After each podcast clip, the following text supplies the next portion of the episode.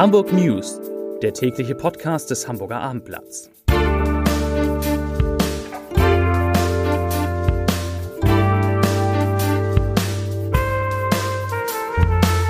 Herzlich willkommen in einer neuen Podcast-Woche mit dem Hamburger Abendblatt. Mein Name ist Lars Heider und heute geht es um Corona-Zahlen, die auch in Hamburg auf einmal wieder steigen. Weitere Themen. Hamburg weitet die Impfungen auf neue Bevölkerungsgruppen aus. S-Bahn-Fahrer, also S-Bahn-Passagiere muss es eigentlich heißen, müssen mit Behinderungen rechnen und der Elbstrand soll ein Ampelsystem erhalten. Dazu gleich mehr. Zunächst aber die Top 3, die drei meistgelesenen Themen und Texte auf abendblatt.de. Auf Platz 3 ermordete 84-jährige Tatverdächtiger tot aufgefunden. Auf Platz 2 Millionen im Kompost. Blumenläden drängen auf Öffnung. Und auf Platz 1 Eigentümer lässt historische Villa in Lockstedt verfallen. Das waren die Top 3 auf abendblatt.de. Heute haben in zehn Bundesländern, unter anderem in Schleswig-Holstein, einige Schulen und Kitas ihre Arbeit wieder aufgenommen. In Hamburg bleibt es bei der Notbetreuung, weil der Senat so kurz vor den Frühlingsferien und angesichts der Virusmutation kein Risiko eingehen will.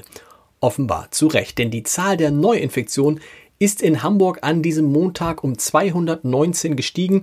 Die 7-Tage-Inzidenz liegt knapp über 70 Fälle je 100.000 Einwohner. Soll heißen, nach einer Woche der Stagnation zeigt die Tendenz auf einmal wieder nach oben, sowohl in Hamburg als auch in Deutschland. Und sowohl das Bundesland als auch das gesamte Land entfernen sich von dem Ziel, wenigstens auf eine Inzidenz unter 50 zu kommen.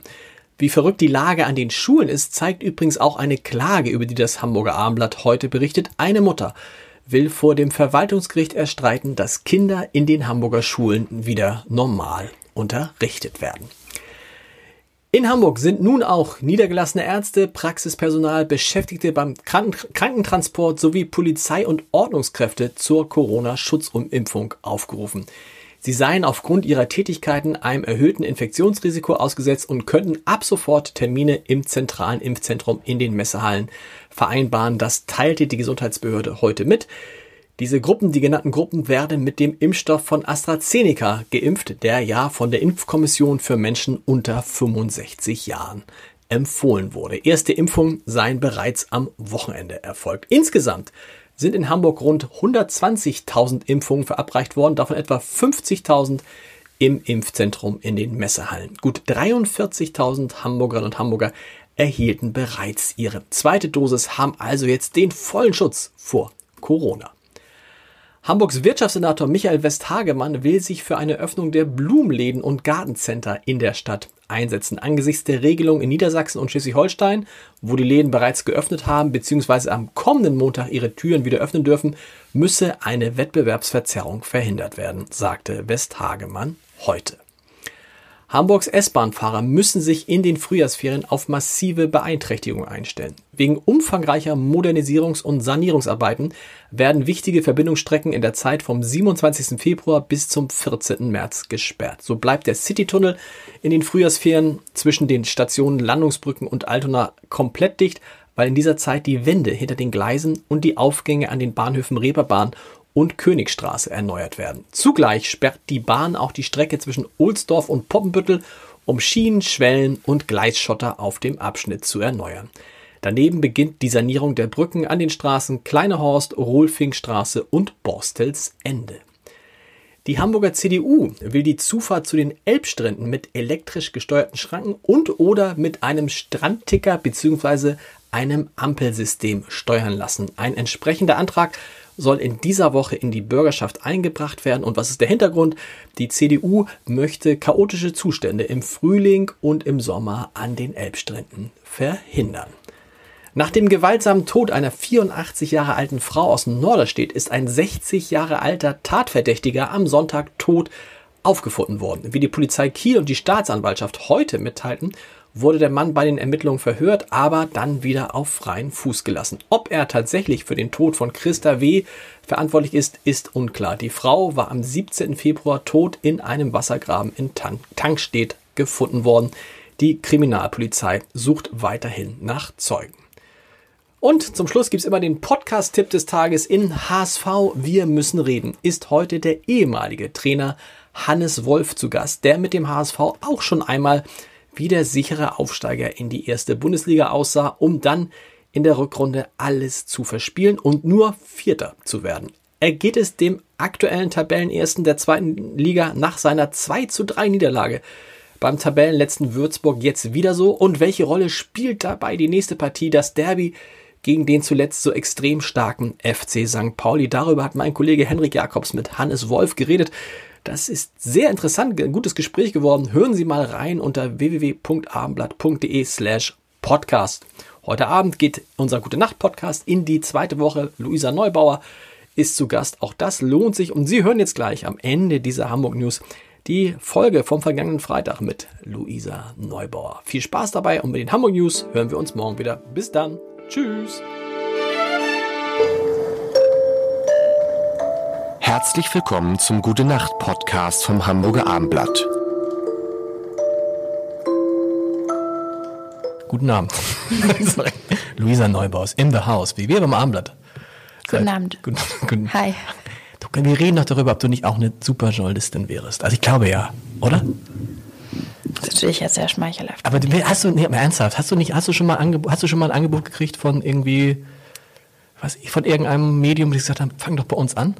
Nee, es gibt, Oder ist also das, hab- was ist jetzt das, was ich dir gleich machen werde, das erste? Ich wollte gerade sagen, lass, ähm, stay tuned, Leute. Mehr am 22. Februar. Nein, ähm, also ich, ich komme ja sozusagen ursprünglich komme ich ja viel mehr aus dem Journalistischen als aus Genau. dem Aktivistischen. Ich habe das auch ein bisschen studiert, also so, ein- so ein Zweit-Nebenfach.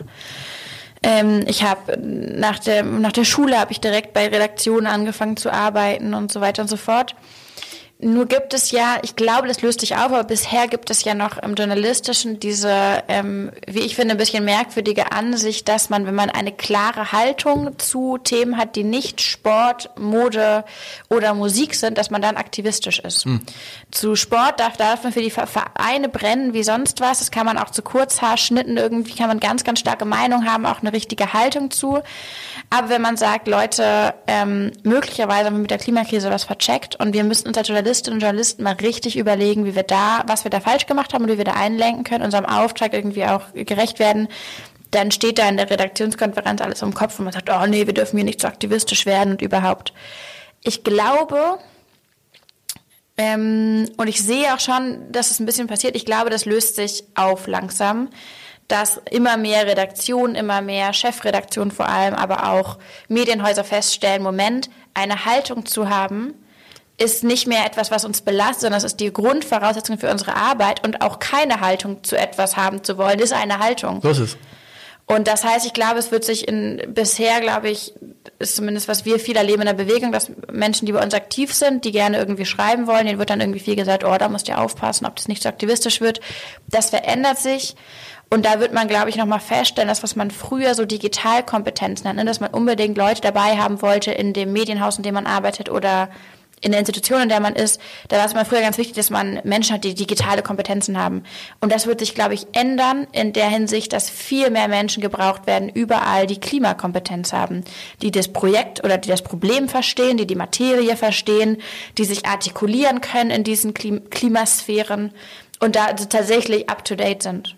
Ich kann, übrigens war früher noch viel schlimmer als ich. Ähm, vor zehn Jahren Chefredakteur des Abendblatts wurde, hatte ich mal ein Gespräch mit einem Hamburger Kaufmann. Und dann kamen wir, so uns, kamen wir uns, uns reden und dann sagte er, und wo haben Sie gedient? Und dann habe ich gesagt, ich habe nicht gedient. Ich habe Zivildienst gemacht. Oh. Dann, dann gehen wir jetzt mal essen. Was essen Sie denn? Ähm, wir haben hier, ich sage ja, ich Sie, Entschuldigung, tut mir leid, ich bin Vegetarier. Ähm, ich esse kein Fleisch. Und dann sagte er, Sie haben nicht gedient? Sie essen kein Fleisch? Wie sind Sie denn Chefredakteur des Hamburger Abendblatts geworden? Nein. So, und das aber, das geht so ein bisschen in die Richtung, wo du denkst, äh, okay, wenn du mal anders denkst, wenn du mal in eine andere Richtung denkst, was äh, Vegetarier sein auch vor zehn Jahren zumindest in diesem Umfeld noch war, dann ähm, wird es schwieriger. Aber hattest du tatsächlich schon mal ein Angebot? Oder eine, so eine Nachfrage? Ich glaube, dass das... Also Traut sich vielleicht keiner gerade, ne? Ja, also ich kann ja relativ, also was mich ja total freut, ein Riesenprivileg für mich ist, dass ich schreiben kann. Genau. Kolumne im Stern zum Beispiel. Genau, da ähm, und auch irgendwie Gastbeiträge, Ja. wo ich das machen möchte oder wo es sich irgendwie anbietet. Ähm, aber wir erleben auch, dass einfach eine unglaubliche ähm, Empfindlichkeit bei Redaktionen da ist. Also wir hatten letztens gerade den Fall, da wollte jemand bei uns über die Finanzierung von Gas schreiben, eine Kolumne. Mhm. Und ist jemand, der schreibt ganz regelmäßig bei einem, bei einem Format eine Kolumne und da kam auf einmal alles zusammen. Chefredaktion Notstand hat gesagt, nee, es geht nicht. Das ist jetzt auch kein gutes Thema mehr und überhaupt, wir müssen uns da mal Gedanken machen. Und da wird auch klar, irgendwie, da gibt es auch ganz andere Berührungsängste. Also jenseits von ist das so aktivistisch, stellen sich vielleicht auch Fragen von, wie leicht lassen sich eigentlich Redaktionen unter Druck setzen? Von Landesregierung, Grüße ans WDR, von großen, Konf äh, von großen Firmen, die deren Jahreskonferenzen irgendwie finanzieren oder sponsern oder sowas. Ich finde, so schlimm ist es gar nicht. Also bei mir ruft zum Beispiel nie irgendein Politiker an. Auch die Landespolitiker rufen einfach schlicht nicht an. Weil die dich nicht kennen oder weil ich, die ich das hoffe, Gefühl da, haben, die müssen dich nicht unter Druck wahrscheinlich, setzen? Wahrscheinlich, ja. Ich, ich habe so dieses, dieses Gefühl, dass immer alle denken, die, die ruft ständig einer an und sagt, mach mal dies, mach mal das. Das war auch bei Olaf Scholz. Der hat nie, der, hat, der hat einmal mich angerufen, das war, als ich ihn gebeten hat, äh, zurückzurufen. Also es ist alles, äh, okay. es ist entspannt. Und leider geht die erste Woche schon mit Luisa Neubauer, geht schon zu Ende. Aber das Gute ist, mit jeder Woche, die mit Luisa Neubauer zu Ende geht, geht auch der Lockdown. Vielleicht. Zu Ende. Ist es eigentlich für dich, es ist so ein bisschen, das ist mir jetzt wieder eingefallen, was ich sagen wollte. Wenn ich dich so sehe, muss ich vorstellen, wir sitzen in einem äh, Corona-gerechten Podcast-Studio mhm. und zwischen uns sind also ungefähr, was ist das, sieben Meter? Mhm. Und, und, drei von diesen dicken Gläsern. Und man, ich habe immer, was ich habe immer das Gefühl, ich will immer meine EC-Karte rausholen und Geld abheben, wenn ich das so sehe. ich möchte eigentlich immer so meinen Perso durchgeben, damit er mich in den Bundestag reinlässt. Genau, so, das ist irgendwie, ja. aber, aber es ist, äh, es ist ja für einen guten Zweck und wir müssen jetzt ganz kurz äh, 20 Minuten lüften und dann melden wir uns in der nächsten Woche wieder. Gute Nacht. Weitere Podcasts vom Hamburger Abendblatt finden Sie auf abendblatt.de slash podcast.